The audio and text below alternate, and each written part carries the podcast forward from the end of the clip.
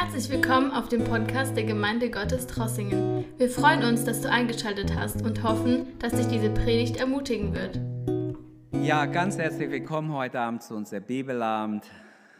Ähm, für die, die noch dazugekommen sind, wir sind in Apostelgeschichte Kapitel 26, Verse 12 bis 20. Apostelgeschichte 26, ich lese die Verse 12 bis 20.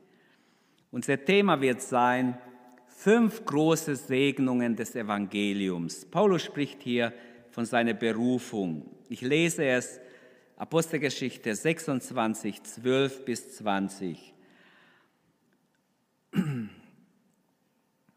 Dabei ereignete es sich, als ich mit Vollmacht und im Auftrag der Hohepriester nach Damaskus reiste, dass ich mitten, äh, mitten am Tag auf dem Wege, o König, vom Himmel her, ein Licht mich und meine Mitreisende umleuchteten und sah das helle, sah heller als der Glanz der Sonne. Wir fielen zu Boden und ich hörte eine Stimme, die zu mir in Hebräisch sagte, Saul, Saul, warum verfolgst du mich? Schwer soll es dir werden, gegen den Stachel auszuschlagen. Ich sagte aber, wer bist du, Herr?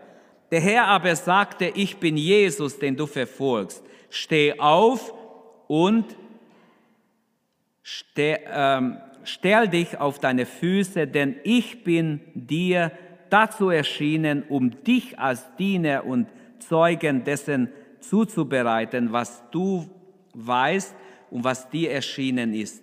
Ich habe dich aus dem Volk und aus den Völkern herausgerissen, zu denen ich dich sende, um ihre Augen zu öffnen und sie aus der Finsternis ins Licht und aus dem Herrschaftsbereich des Satans zu Gott zu bekehren, damit sie durch den Glauben an mich Vergebung der Sünden und Erbteil unter den Geheiligten empfangen. Deshalb, König Agrippa, war ich der himmlische Erscheinung nicht ungehorsam, sondern habe zuerst denen in Damaskus und Jerusalem, dann dem ganzen Land Judäa und den Völkern verkündigt, sie sollten umkehren und sich zu Gott bekehren, indem sie der Umkehr würdige Werke tun. Amen. Bis hierher Gottes Wort. Möge Gott sein Wort segnen. Kurzer Hintergrund, Paulus wurde gefangen genommen, weil er das Evangelium von Jesus gepredigt hatte. Im Kapitel 23 haben wir schon gelesen, dass 40 jüdische Männer geschworen haben, nichts zu essen und zu trinken, bis sie Paulus Tod da haben. Und wir haben letzten Mittwoch Kapitel 26 den ersten Teil schon betrachtet Kapitel 25 und gesehen, wie sich die prophetischen Worte über Paulus, die über Paulus Leben gesprochen wurde, erfüllten. Das Schicksal des Paulus hing nicht von Menschen ab, weder von Felix noch von Festus noch von Agrippa. Sein Schicksal hing von Gott ab. Denn er war so Gott ergeben, dass nur Gott über sein Schicksal entscheiden konnte. Und das ist ein Schlüssel, den ich euch mitgebe.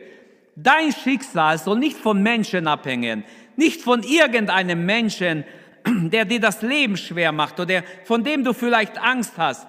Gott gibt dir diesen Schlüssel heute Abend. Der Heilige Geist gibt dir einen Schlüssel in der Hand. Hier, du kannst es nehmen. Dein Schicksal soll von Gott abhängen. Hängt von Gott ab, wenn du dir bewusst bist. Wenn du dich Gott weißt, dein Schicksal ist in Gottes Hand und nicht in die Hände eines Menschen. Auch nicht von Pandemie hängt dein Schicksal ab. Dein Schicksal und mein Schicksal hängt von Gott ab, wenn wir Gott ergeben sind.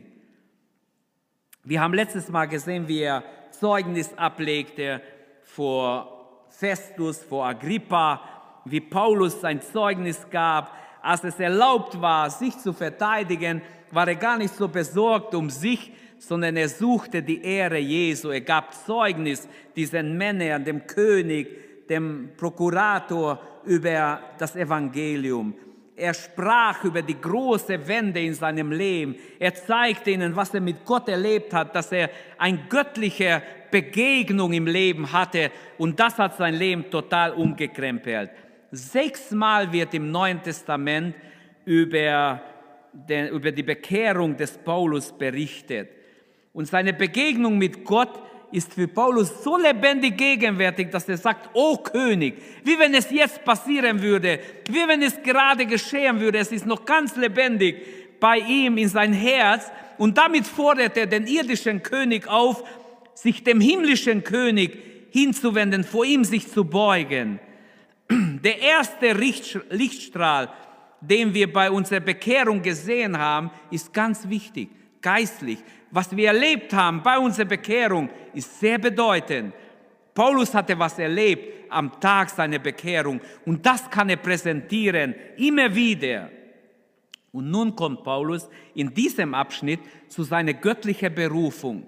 Man spricht nicht viel über Gott, göttliche Berufung, über den Auftrag Gottes, der über unser Leben ausspricht. Aber es ist in der Bibel ist ganz wichtig, jeder, der das Evangelium predigt, muss eine göttliche Berufung dazu haben, eine Legitimation vom Himmel. Und wenn nicht, ist es nicht okay. Wir brauchen eine göttliche Berufung. Nur die Gabe zu reden reicht nicht. Wir brauchen diese göttliche Berufung, von dem Paulus hier redet. Ohne diesen göttlichen Auftrag könnte er nicht vor Agrippa so Zeugnis geben, vor Festus so Zeugnis vom Herrn geben. Er spricht von seiner Berufung als ein Diener, als ein Zeuge des Evangeliums. Und er sagt, warum Gott ihm erschienen ist. Denn Gott hat es ihm dort bei Damaskus offenbart, damit er ein Diener und ein Zeuge wird. Vers 16. Eigentlich jeder Christ ist ein Diener und ein Zeuge für Jesus. Jeder von uns ist berufen, jeder, der sich bekehrt hat, ist berufen, ein Diener zu sein, eine dienende Haltung einzunehmen. Jesus konnte sagen, wer der Größte unter euch sein will, liebe Jünger, die haben ständig diskutiert, wer von uns ist dir wichtiger? Herr, wer wird links und rechts bei dir sitzen im Reich Gottes? Er hat sie Demut gelehrt. Er hat gesagt, Leute, guckt doch auf mich. Ich bin der Diener aller. Ich diene euch. Und eigentlich ist das Allerbeste, wenn wir Diener der Diener sind, wenn wir allen dienen, wenn wir diese Haltung einnehmen. Und ich finde es so schön, wie Jesus seine Jünger immer wieder zurechtbringt. Und Gott hat Macht auch zu senden. Wenn es um die Berufung geht, dann sehen wir bei Paulus, Gott hat das Recht, seine Kinder zu berufen für irgendeine Aufgabe. Und jeder Christ hat irgendeine Berufung, irgendeine Aufgabe, irgendeinen Dienst. Und wir sollten beten und in unsere Berufung hineinkommen. Und dann sind wir es richtig glücklich in der Nachfolge, wenn wir unsere Berufung leben. Er berichtet nicht oder er bittet nicht einfach, Gott sagt nicht, könntest du bitte für mich dies oder jenes tun. Nein, er sagt, Paulus, dich habe ich dazu berufen. Jeremias, dich habe ich dazu berufen. Hesekiel, dich habe ich dazu berufen. Jesaja, dich habe ich dazu berufen. Und du kannst jetzt deinen Namen einsetzen. Gott hat auch dich berufen. Er sagt in seinem Wort, geht hin in alle Welt, verkündigt das Evangelium alle Kreatur. Und siehe, ich bin bei euch alle Tage bis an das Ende der Erde. Halleluja, was können wir mehr wünschen? Unser Gott ist ein sendender Gott, ein Gott, der seine Kinder aussendet. Er sagt, ich sende euch wie Lämmer unter den Wölfen. Wir brauchen keine Angst haben. Hab nie Angst vor Menschen. Wenn wir Angst haben vor Menschen, haben wir eigentlich ein Problem, eigentlich bei Gott. Wer Gott wirklich fürchtet, der braucht keine Angst vor Menschen haben. Was können uns Menschen antun? Steht doch in der Bibel. Was können mir die Menschen tun? Gar nichts. Wir sollen Gott fürchten, ihn ehren. Und so kommt Paulus zu seiner Berufung. Und wenn er von seiner Berufung redet, er erwähnt hier fünf große Segnungen, die durch die Verkündigung des Evangeliums geschehen. Und das möchte ich euch vor Augen stellen. Diese fünf große Segnungen. Sie stehen im Vers 18. Das ist unser Schlüsselvers heute Abend. Die erste Segnung ist, aufzutun ihre Augen. Die zweite Segnung, die Menschen vom Finsternis zum Licht zu führen. Die dritte Segnung, die Menschen von der Gewalt Satans zu Gott zu führen. Der vierte Segen, die Vergebung der Sünden zu verkündigen, damit sie es empfangen. Und als fünftes das Erbe zu empfangen. Alle Heiligen haben eine Erbe zugesagt bekommen, alle die Geretteten. Fangen wir mit der ersten Segnung des Evangeliums an. Paulus sagt, er ist berufen, das Evangelium zu predigen. Und die erste Segnung ist aufzutun die Augen der Menschen. Auch Paulus war vorher blind. Er dachte, er dient Gott. Aber er wusste nicht, dass er gegen Gott kämpft. Als Jesus ihm begegnet, wird er gefragt, warum verfolgst du mich? Wer bist du, Herr? Wen verfolge ich denn? Ich verfolge doch die Christen, dachte er sich. Aber Jesus sagt, ich bin Jesus, den du verfolgst. Es wird dir ganz schwer sein, mich zu verfolgen. Wart ab. Der Mensch ohne Gott ist in seinem Herzen blind, ist innerlich blind.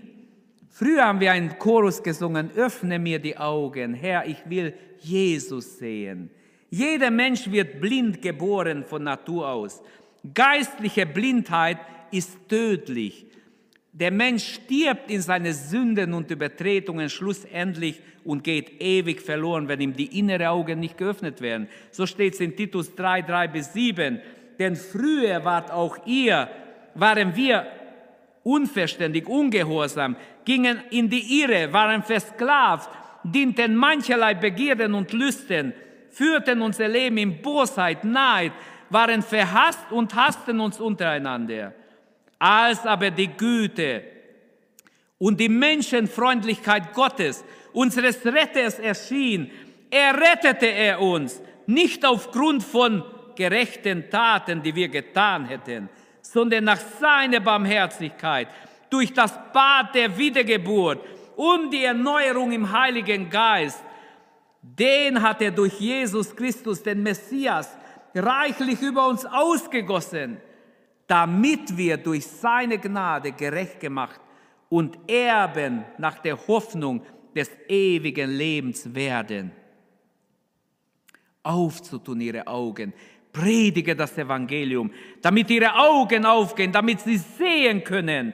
Nur durch eine Begegnung mit dem lebendigen Gott bekommen wir innere Augen. Jeder Mensch, auch wenn er zwei oder drei Doktortitel hat, wenn er Professor, Doktor, Doktor, was weiß ich, der Theologie ist sogar, wenn er nicht wiedergeboren ist, ist er innerlich blind. Unsere leiblichen Augen sind sehr wichtig, aber noch wichtiger sind deine geistlichen Augen. Bitte behalte das. Noch wichtiger sind, dass wir geistliche Sicht haben. Johannes 3,19 sagt, das ist aber das Gericht, dass das Licht in die Welt gekommen ist, Jesus, und die Menschen waren so böse, sie haben lieber die Finsternis gesucht. Was würdest du machen, wenn du morgen früh aufwachst? Schließ mal deine Augen. Wenn du morgen früh aufwachst und du würdest nichts mehr sehen, selbst das hellste Licht könntest du nicht mehr sehen. Wie viel würdest du geben? Würdest du alles geben, was du besitzt, damit man wieder dein Augenlicht zurückgibt? Was wärst du bereit dafür zu tun? Ohne dass er es merkt, war Paulus völlig blind. Geistlich erstmal. Und so geht er voller Hass gegen die Gläubigen nach Damaskus. Aber er weiß gar nicht, dass er geistlich blind ist. Jetzt begegnet ihm Gott, jetzt wird er leiblich blind. Und drei Tage ist er leiblich blind in Damaskus Gott sagt ihm, welche Straße, wohin er gehen soll, in ein Haus. Da wartet er auf Ananias. Der kommt erst drei Tage später und legt ihm die Hände auf und er wird wieder sehen. Es geht um die leiblichen Augen. Vielleicht wollte Gott ihm zeigen, du bist genauso blind geistlich, wie du jetzt leiblich blind geworden bist. Und das Schlimmste war, Paulus war blind Gott gegenüber. Er dachte, dass er Gott dient, aber er war nicht wiedergeboren, er sah nichts. Und so sind die meisten Menschen, alle Menschen ohne Gott, sind blind Gott gegenüber, dem Willen Gottes gegenüber. Obwohl wir Menschen ein Verlangen in uns haben, irgendwie nach etwas Ewigem, weil Gott uns so geschaffen hat. dennoch, die Menschen irren umher, sind geistlich blind. Paulus ist gesandt, den Blinden die Augen zu öffnen. Kannst du sehen, heute Abend hast du Augenlicht? Kannst du geistlich sehen? Kannst du geistlich Dinge verstehen? Man kann zwei gute Augen haben, plus gute Brille haben und trotzdem nichts sehen, trotzdem geistlich blind sein. Auch der Teufel versprach Adam und Eva, dass er ihnen die Augen öffnet. Wenn ihr vom Frucht des Baumes isst, werden euch die Augen aufgehen. Gott will nicht, dass ihr seht. Gott will nicht, dass eure Augen aufgehen. Er hat sie betrogen. Wir brauchen geöffnete Augen. Wir brauchen geistliche Sicht. Paulus, gehe hin, predige das Evangelium, damit ihre Augen aufgetan werden. Wir brauchen geistliche Sicht, innere Augen, damit wir selbst erkennen können. Römer 7, 23 sagt, damit wir uns selbst erstmal erkennen, dass in mir, in meinem Handeln, sehe ich das Gesetz am Werk. Es steht im Kampf gegen dem Gesetz, dem ich innerlich zustimme und macht, macht mich zu seinem Gefangenen. Darum stehe ich nun unter dem Gesetz der Sünde und mein Handeln wird von diesem Gesetz bestimmt. Er leidet als der alte Mensch, er will frei werden, er will raus aus dieser Gefangenschaft und er kann nicht. Der Mensch muss sich erkennen, ohne Gott ist er gebunden in der Sünde. Damit wir, wir brauchen diese geistliche Sicht, zweitens, damit wir die Größe und die Schönheit Jesu Christi sehen. Hebräer 2,9, er selbst, Jesus, der für eine kurze Zeit geringer war als die Engel, ist jetzt aufgrund seines Leidens und Sterbens mit Herrlichkeit und mit Ehre gekrönt, denn er hat den Tod auf sich genommen, damit durch Gottes Gnade alle Menschen den Weg der Rettung für alle Menschen es offen ist. Halleluja. Wir brauchen geistliche Sicht um uns auf die Zukunft vorbereiten zu können. In Hebräer 11, 7 steht von Noah. Durch den Glauben hat Noah Gott geehrt und die Arche gebaut zur Rettung seines Hauses, als er ein göttliches Wort empfing über das, was man noch nicht sah. Noah sah noch nichts vom Gericht Gottes, aber er hatte geistliche Augen, er bekam eine Offenbarung. Gott hat gesagt, Gericht kommt über diese Welt. Bau eine Arche für dich und deine Familie. Ein Gericht kommt über diese Welt. Schon jetzt hat es angefangen. Auch Corona ist eine Art Gericht über diese Welt. Glauben wir das, ohne dass ich irgendeinen Menschen beschuldigen will, sondern Gott hat es zugelassen, damit wir aufwachen, damit wir alle aufwachen und wirklich Buß- und Betag feiern und zu Gott kommen. Eine klare Sicht brauchen wir für Gottes Wille in unser Leben, für seinen Plan mit unser Leben. Wir brauchen eine klare Vision. Was willst du, Herr, dass ich tun soll? Jesus sagte von den Pharisäern, sie haben Augen, aber sie sehen nicht. In Matthäus 13, 16 sagt Jesus zu seinen Jüngern, selig sind eure Augen, dass sie sehen. Selig seid ihr, dass ihr geistlich Dinge erkennt. Ein kleiner Junge, der blind geboren wurde, konnte nach einigen Operationen klar sehen. Er war schon nicht Baby, sondern er war schon einige Jahre alt.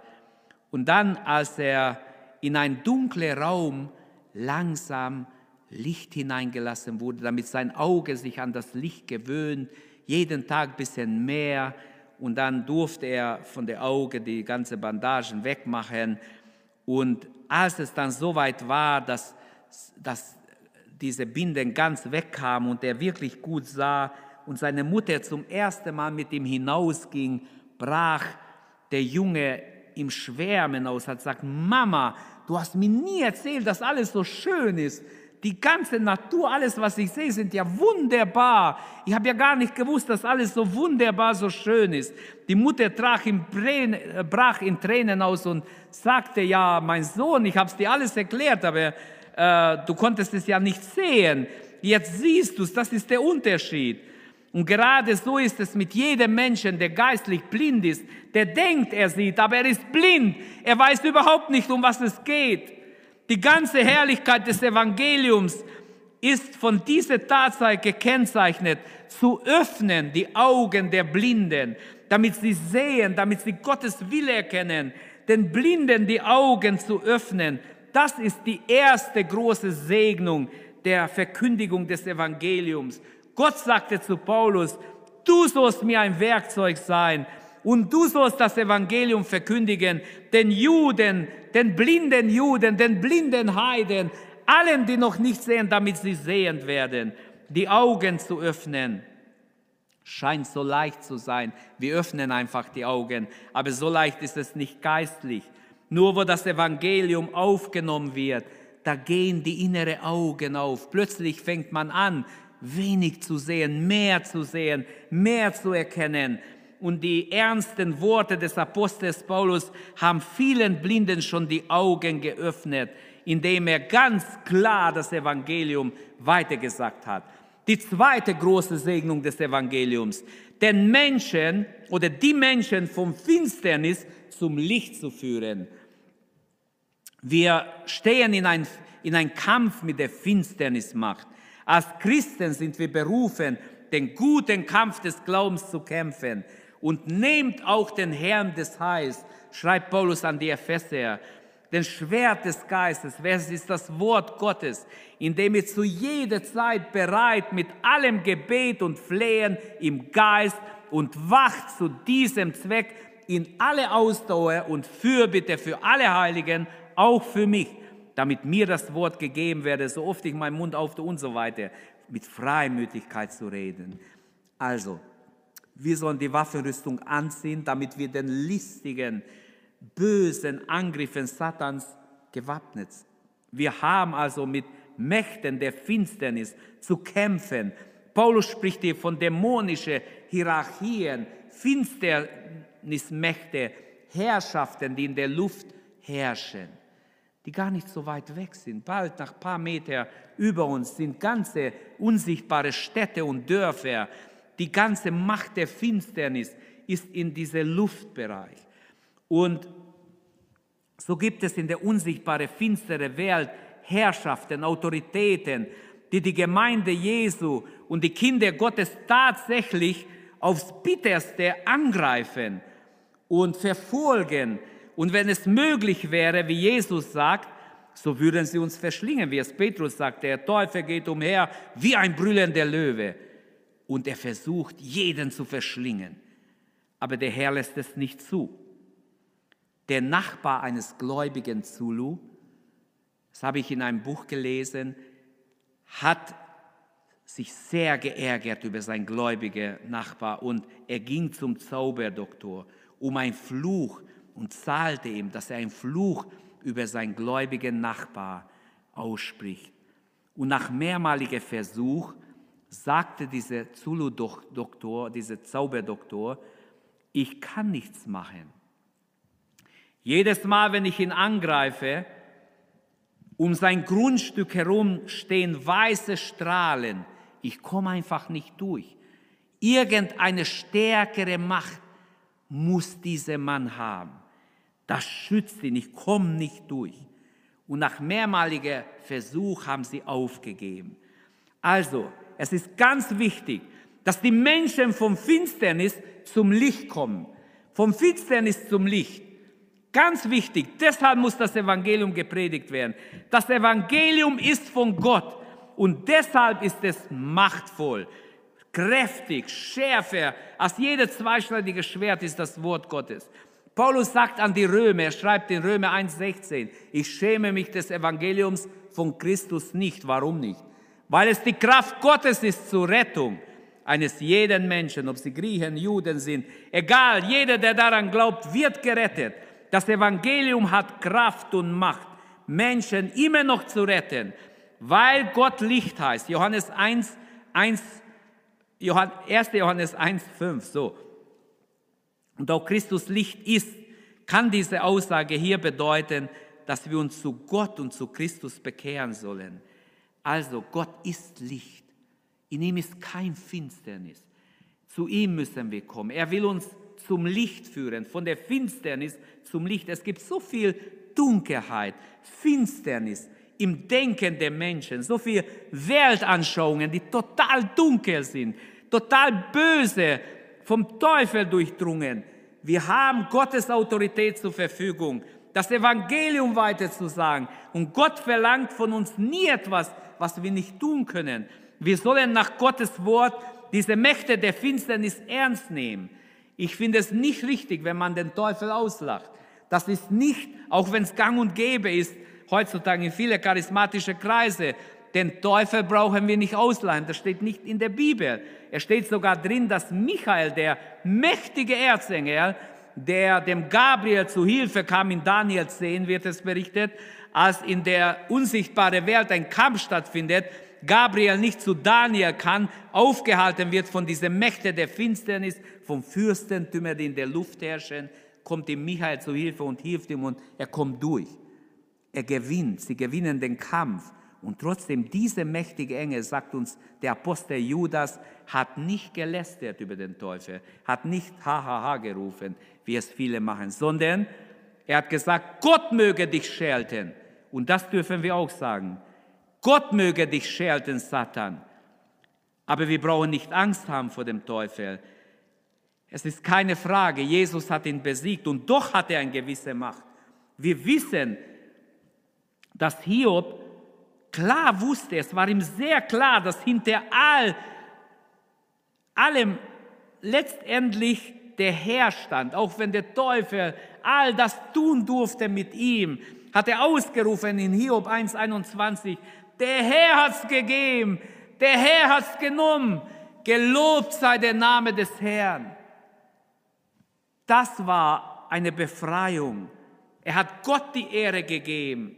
Von Natur aus sind wir verfinstert und dienen Satan von Natur aus. Jeder Mensch ist finster in sein Denken. Er braucht Licht von Gott. Es war im Jahre 1874. Da fanden deutsche Seefahrer auf der Atlantischen Ozean ein Schiff steuerlos dahintreiben. Kein Mensch war auf dieses Schiff zu entdecken. Eine Anzahl Matrosen gingen auf das Schiff, wo sie etwas Entsetzliches feststellten. Auf dem Deck lagen einige von der Verwesung, in die Verwesung übergangene Leichen. Die übrige Mannschaft lag tot im, im, in den Kabinen drin. Sie fanden ein Tagebuch, die bis acht Tage vorher noch geschrieben worden ist. Lebensmittel gab es jede Menge auf diesem Schiff. Aber Trinkwasser, ihr Trinkwasser ist ausgelaufen. Es gab ein Leck und der Tank verlor Wasser, was sie zu spät gemerkt haben. Sie waren aber im Ozean. Die Wasserfülle umgab sie von allen Seiten und doch mussten sie verdursten. Wer es doch versucht hat, aus dem Ozean zu trinken, der starb, der war dem Tod geweiht. Welch ein Bild für den Zustand der Menschheit ohne Gott in unserer Welt. Im Ozean, das heißt in dieser Welt, ohne Gott ist man dem Tode ausgeliefert. Da ist genug Wasser, aber es ist vergiftet. Man kann es nicht trinken. Wenn man es trinkt, wird man hundertprozentig sterben. Also man kann alles haben und doch ewig verloren gehen. Im Psalm 124, 7 schreibt David, unsere Seele ist dem Strick des Jägers wie ein Vogel dem Netz davongekommen, entronnen. Das Netz ist zerrissen, wir sind frei. Halleluja. Wir sind frei, wir sind nun erlöst. Das heißt befreit. Das Netz des Teufels ist gerissen. Halleluja, wir sind erlöst durch Jesus. Jesus ist Jesus ist immer da. Du kannst mit ihm rechnen. Der Teufel wird dich immer ablenken. Der Teufel ist ein böser Teufel. Er will immer dich von Gott ablenken. Aber Jesus ist da. Wenn wir erlöst sind, befreit sind vom Netz des Jägers, bleiben wir bei Jesus. Paulus schreibt, wer steht, sehe zu, was? Dass er nicht fällt. Wie kann ich wieder fallen? Ja. Bist du frei geworden? Bleibe frei. Laufe Richtung Jesus, nicht Richtung Welt. Probier nicht, wie weit du gehen kannst in die Welt und noch Christ bleiben. Das ist Dummheit. Lass dich nicht binden wie der. Werde voll Geistes. Gehorche dem Heiligen Geist. Verlieb dich in Jesus und du wirst sehen, wie das Leben einzigartig schön ist. Hüte dich vor dem Rückkehr der Dämonen. Jesus sagt einmal in Matthäus 12, 43 und weitere, er warnt die Menschen davor, nachdem sie ihr Herz gereinigt wurde, dass die Dämonen in ein Haus, das geleert und gekehrt wurde, wieder zurückkehren. Und es ist ganz, ganz bitter, wenn das geschieht. Sie finden das Haus geschmückt und gekehrt, dringen ein, hinterher wird es mit den Menschen siebenmal schlimmer, sagt Jesus. Sei bereit zu einer völligen Auslieferung, Hingabe. Weihe dich Gott heute Abend das ist die Segnung des Evangeliums, von der Finsternis zum Licht dich zu bringen. Du gehörst in Gottes Licht. Bruder, Schwester, Freund, wer du bist, wir gehören in Gottes Licht, nicht in Satans Finsternis. Die zweite große Segnung ist, die Menschen vom Finsternis zum Licht zu führen. Die dritte große Segnung des Evangeliums. Paulus sagt, die Menschen von der Gewalt Satans zu Gott zu führen. Es ist noch ein Unterschied zwischen nur Finsternis und auch gebunden von Satans Macht. Es heißt nicht von der Gewalt Satans zu Gewalt Gottes. Nein, nein. Denn im Reich Satans, da herrscht Gewalt. Da ist, sind Menschen gebunden mit Fesseln, mit Ketten der Sünde. Wenn Gott unsere innere Augen öffnet, dann zeigt uns Gott, wie Menschen mit Ketten gebunden sind, vom Kopf bis Fuß manchmal mit dicke Seilen gebunden sind. Nur Jesus kann frei machen, aber Jesus macht frei. Er bricht die, Ketten Satans. Er zerschlägt eiserne Riegel, steht geschrieben. Denn das Reich Satans werden, im Reich Satans werden die Unbekehrten durch Gewalt gehalten. Aber ich habe gesagt, er steht nicht zu Gewalt Gottes, denn im Reich Gottes ist Freiwilligkeit. Da herrscht Freiwilligkeit. Du bist freiwillig im Reich Gottes, auch wenn Gott in dein Leben hineingesprochen hat. Doch schlussendlich musst du auch wollen. Im Reich Gottes herrscht nicht Gewalt, sondern Liebe zu Gott, Güte. Gott hat uns geliebt zuerst, dass wir das erkannt haben. Da antworten wir mit Liebe auf seine Liebe. Im Reich Gottes werden wir zwar Menschen getrieben manchmal, aber es ist ein anderes Getriebensein wie, wie bei, bei dem Teufel. Hier treibt uns die Liebe Gottes, die Bürde Gottes, die Leidenschaft für, für Gott treibt uns zu Dinge zu tun. Und dieses Getriebenwerden ist verbunden mit der Bürde, die Gott hat, mit dem Willen Gottes, mit Leidenschaft für Menschen, die gerettet werden sollen. In Kolosse 1,13 hat uns Gott, da heißt im in Kolosser 1,13, Gott hat uns errettet aus der Macht der Finsternis und uns versetzt in das Reich seines lieben Sohnes. In Lukas 4, Vers 18, als Jesus zum ersten Mal in die Synagoge ging, da setzte er sich gleich auf dem leeren Stuhl, nahm die Schriftrolle, schlug es auf in Jesaja und las. Der Geist des Herrn ist über mich, darum, dass er mich gesandt hat. Er hat mich gesandt, den Armen das Evangelium zu verkündigen zu predigen den Gefangenen, dass sie frei sein sollen, den Blinden, dass sie sehen sollen, den Zerschlagenen, dass sie frei sein sollen oder den Gebundenen, dass sie frei sein sollen, zu verkündigen das gnädige Jahr des Herrn. Wenn schon Jesus die Salbung Gottes nötig hatte, denn er fängt ja so an, der Geist des Herrn ist über mich. Die Salbung Gottes ist über mich wenn schon Jesus Salbung, die Salbung des Heiligen Geistes nötig hatte, wie viel mehr ich, wie viel mehr wir alle. Jeder Mensch, jeder Prediger, jede, jedes Gotteskind, jeder Nachfolger Jesu, jede Jüngerin und Jünger braucht die Salbung. Diese Salbung ruhte auf Paulus. Diese Salbung soll auf dich und mich ruhen. Amen. Ganz wichtig. Möge Gott seine Salbung neu geben hier liegt der Sieg verborgen, in der Salbung Gottes. Gott sitzt auf dem Thron und er kann sagen, ich bin mit euch, spricht der Herr. Und schon verändern sich die Dinge. Gott gab auch uns den Sieg. Der Glaube ist unser Sieg, der die Welt überwunden hat. 1. Johannes 5, Vers 4.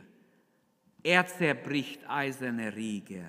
Jesus bricht jede Kette. Er ist der große Befreier. Deshalb wollen wir mutig vorangehen im Glaubenkampf, mutig vorangehen in diesem Kampf. In einem Lied, heißt es, überwunden durch das Blut ist der Sünde Macht. Trotz des Teufels List und Wut wird uns Sieg gebracht. Halleluja. Christus hat als Erster diesen Glaubenskampf mit Satan siegreich bestanden. Lukas 4, Vers, in Lukas 4 steht über die, Ver, über die Versuchung Jesu und da steht, dass er Jesus kehrte in der Kraft des Heiligen Geistes vom Jordan zurück aus der Wüste und fing seinen Dienst an in der Kraft des Heiligen Geistes. Gott hat durch Jesus auf Golgatha die Mächte und Gewalten entkleidet, sie öffentlich zur Schau gestellt und hat einen Triumph aus ihnen gemacht in Christus. Wer ganz auf die Seite Gottes steht, ist errettet von der Macht der Finsternis. Und das ist eine Segnung. Gott will uns auf die Seite Christi bringen, seines lieben Sohnes. Ein weiterer Segen, die vierte große Segnung des Evangeliums, die Vergebung der Sünden zu empfangen. Apostelgeschichte 10, 43, als Petrus bei Cornelius zu Hause war und bei ihm im Hause predigte, da hat er unter anderem gesagt, von ihm, von Jesus zeugen alle Propheten des Alten Testaments, dass wer an seinen Namen glaubt, Vergebung der Sünden empfängt. Gottes Vergebung ist notwendig. Gottes Vergebung ist ausreichend. David spricht von einem glücklichen Menschen. Der ist ein glücklicher Mensch, der, dessen Schuld vergeben ist. Er fühlte sich so schuldig, als er gesündigt hatte. Beschreibt im Psalm 32 dieser Zustand 1 und 2 und er sagt, wohl dem Menschen, dessen Missetat und Schuld vergeben sind. Im Psalm 103 schreibt er, der alle deine Schuld vergibt und deine Krankheit heilt. Und dort im Vers 12 im Psalm 3 sagt er, sofern der Aufgang vom Untergang der Sonne ist, sofern lässt er unsere Verfehlungen von uns sein. Halleluja. Durch den Propheten Jesaja spricht Gott, Jesaja 43, Vers 25. Ich, ja, ich tilge deine Übertretungen. Selbst nach unserer Bekehrung haben wir Vergebung nötig. 1. Johannes 1, 7. Wenn wir aber unsere wenn wir im Lichte wandeln, wie er im Lichte ist, da haben wir Gemeinschaft untereinander und das Blut Jesu Christi reinigt uns von allen Sünden. Gottes Vergebung ist nicht nur notwendig und ausreichend, es ist auch zur Verfügung allen Menschen. Vergebung ist sogar den größten Sündern zur Verfügung gestellt. In Jesaja 1,18 steht, selbst wenn ihr, eure Sünde blutrot ist, da geht es um Mord selbst dann kommt, lasst uns miteinander reden. Bilden wir uns nicht ein, dass Jesu Opfertod auf Golgatha nur für so scheinheilige, kleinere Sünden ist. Es ist auch für große Sünden, für schwere, für unmögliche Sünden, für schwarze Sünden oder wie wir es nennen würden, für richtige Verbrecher. In der Bibel lesen wir vor einige schwere sündige Menschen, die gerettet wurden. Auch böse, verdorbene Menschen. Auch Paulus war, er nennt sich der Größte unter den Sünden, weil er die Gläubige ins Gefängnis brachte, sie zum Tode verurteilt hatte oder zugestimmt hatte, dass sie verurteilt werden. Deshalb rechnet er sich zu den größten Sündern. Die Vergebung geschieht durch den Glauben an Jesus Christus. Die Vergebung ist kostenlos. Es kann nicht gekauft werden, sonst würde Bill Gates sich was kaufen und manche Reiche vielleicht sich gleich absichern. Aber diese Menschen haben ganz anderes im Kopf vielleicht. Ähm, ich weiß, Vergebung Gottes ist etwas Wunderbares. Aus Gnaden können wir es empfangen. Vergebung um Christi willen, wegen sein Opfertod. Vergebung ist allein durch den Glauben auf, auf Jesu Opfer dort gegründet. Nimm Vergebung an. Das ist eine große Segnung des Evangeliums, Vergebung der Sünden zu empfangen. Wäre schade, wenn das Angebotene, die Angebot Gottes nicht angenommen wird, angebotene Vergebung abgelehnt wird. Wir brauchen alle Vergebung jeden Tag. Matthäus 6,12 sagt, dass wir allen vergeben sollen, denn nur dann wird uns Gott vergeben. Wie Gott uns vergibt, beten wir auch im Vater unser. Wir vergeben unseren Schuldigen, wie Gott uns vergibt. In Micha 7,8, wo ist ein Gott, der Sünden vergibt und die Vergehungen seines Volkes verzeiht? Also wir können sagen, in der ganzen Bibel, Altes wie Neues Testament, ist Gott ein Gott der Vergebung. Und das größte Übel ist die Schuld, die Sünde der Menschen. Das hält uns ab von Gott. Und Sprüche 28, 13 ist so ein Schlüsselvers, den wir oft zitieren. Wer seine Sünde verbergen will, hat keinen Erfolg. Wer sie aber bekennt und meidet oder lässt, der findet Barmherzigkeit. Und das bringt uns auch schon zum fünften Segnung und zum letzten großen Segnung des Evangeliums, das Erbteil zu empfangen. Gott sucht Erben. Stellt euch vor, ihr würdet morgen in der Zeitung lesen, wir suchen Erben, jemand, der unser Haus erbt. Wir haben ein paar Häuser, wer will eins erben? Wir haben eins mit so viel Grundstück und eins mit 1000 Quadratmeter, eins mit 2000. Wer möchte es erben? Es kostet nichts. Einfach ihr Ja. Ich glaube, die Menschen würden sich überrennen, alle würden dahin rennen und alle möchten es haben. In der Bibel bittet Gott Erbe an. Himmlisches Erbe. Viel wichtiger als irdische Besitzer.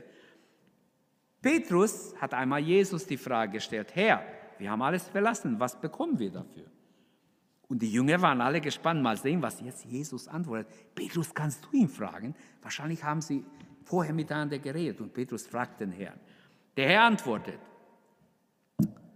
die Situation wurde gut geschildert, gut zusammengefasst. Siehe, wir haben alles verlassen, wir sind dir gefolgt. Was bekommen wir dafür? Du wirst neben mir sitzen in, in, in der anderen Welt, antwortete Jesus sinngemäß. Er sagt, denn wer mir nachfolgt, der wird das ewige, ewige Leben ererben. Er fügt noch warnend hinzu, viele, die da sind die Ersten, werden die Letzten und viele Letzte werden die Ersten sein. Passt gut auf, denkt nicht zu irdisch, versucht geistlich die Sache zu, zu realisieren. In NRW, also Nordrhein-Westfalen, sucht der Finanzminister, das habe ich vor kurzem gelesen, der jetzige Finanzminister Walter Bojans, der sucht der suchte, hat, der, der suchte, äh, war vielleicht schon vor einigen Monaten, aber der suchte auf jeden Fall ähm, nach Erben. Das sind Milliardensummen, die Erben gehören, er findet die Erben nicht. Und die stehen auf einem Konto, die müssen ausgezahlt werden und man findet die Erben nicht. Stellt euch vor, ihr würdet sowas lesen und ihr könnt Ja sagen. Wir suchen einen Erben, wir suchen, was weiß ich.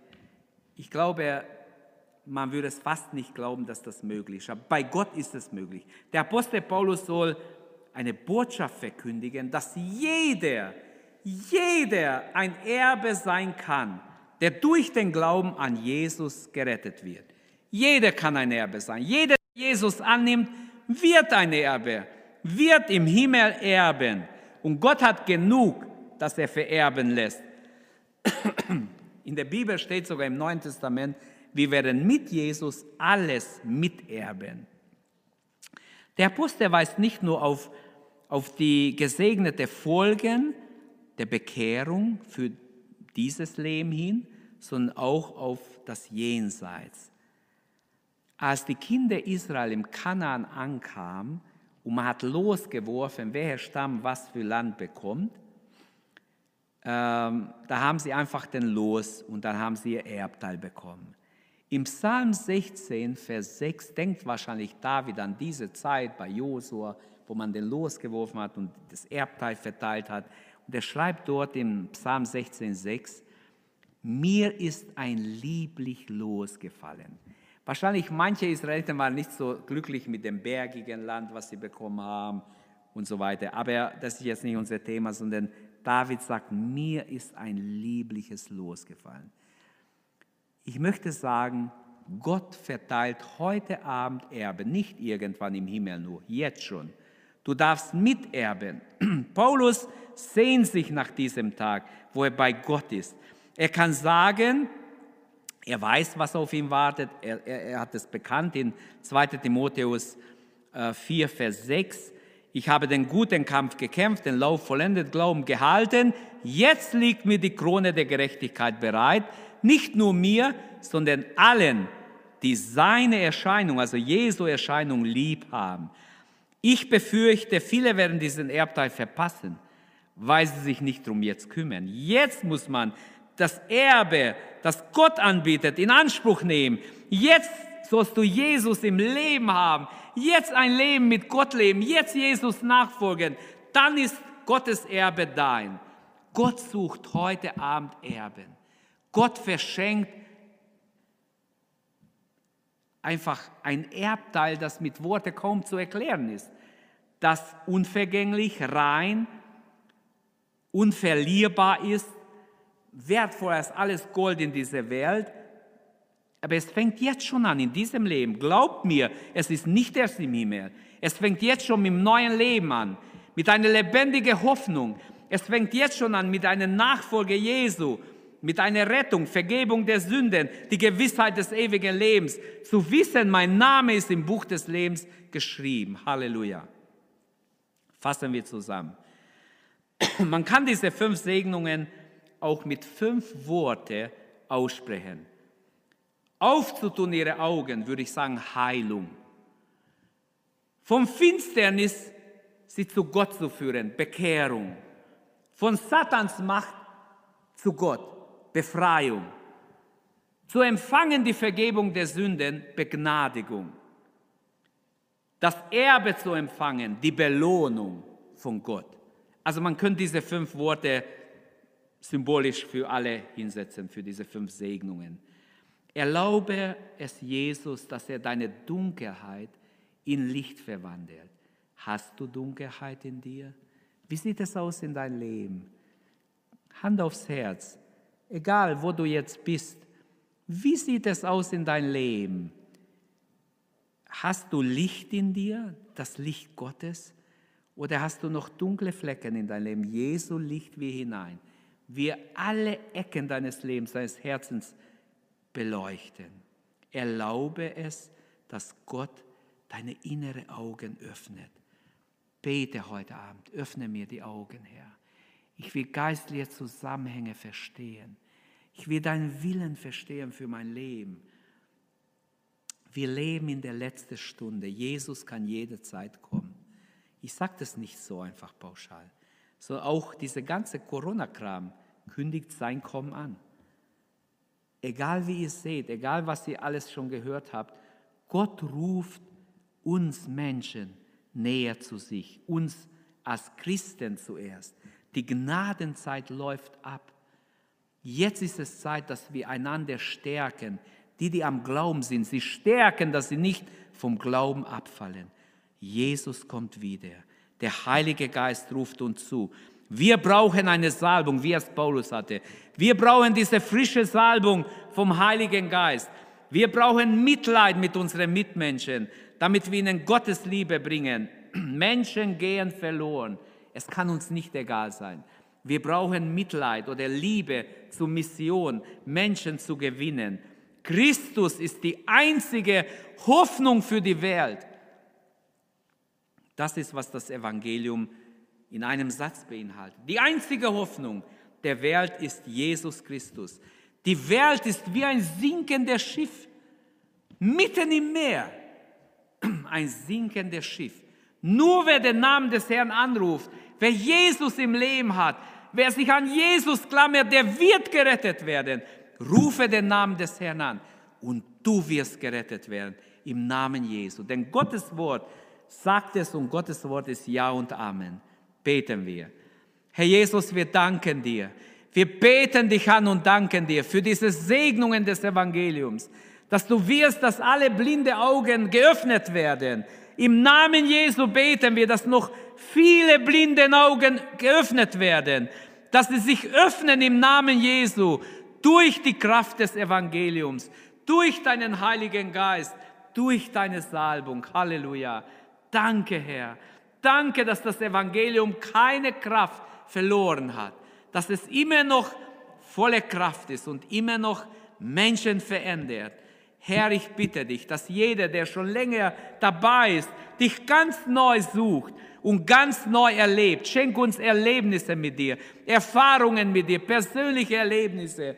Wenn wir jetzt viel zu Hause sein müssen, Herr, lass uns in unsere Heime dich erleben, deine Größe, deine Allmacht.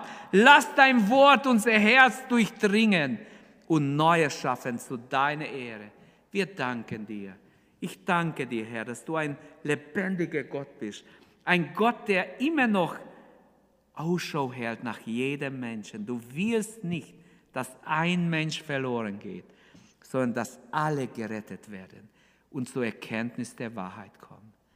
Halleluja. Danke, Herr, dass du so denkst, dass auch wir so denken dürfen wie du. Hilf uns dazu, dass wir die Menschen lieben, sie als potenzielle Kandidaten für dein Reich sehen. Sie lieben, ihnen helfen, sie ermutigen, ihnen Mut zu sprechen, ihnen helfen, an dich zu glauben. Lass uns Vorbilder sein, Lichter in diese dunkle Welt. Auch jetzt, wenn bald Weihnachten vor der Tür steht, ich bitte dich, gib uns gute Gedanken, Herr, wie wir Menschen dienen können, die in ihrer Einsamkeit am Untergehen sind. In Jesu Namen bitten wir und danken dir, Vater, dass du uns erhörst. Amen. Danke, dass du unsere Predigt angehört hast. Wenn dich die Botschaft angesprochen hat, dann teile sie gerne mit deinen Freunden und Bekannten, dass auch sie diese Predigt hören können. Wir wünschen dir Gottes Segen.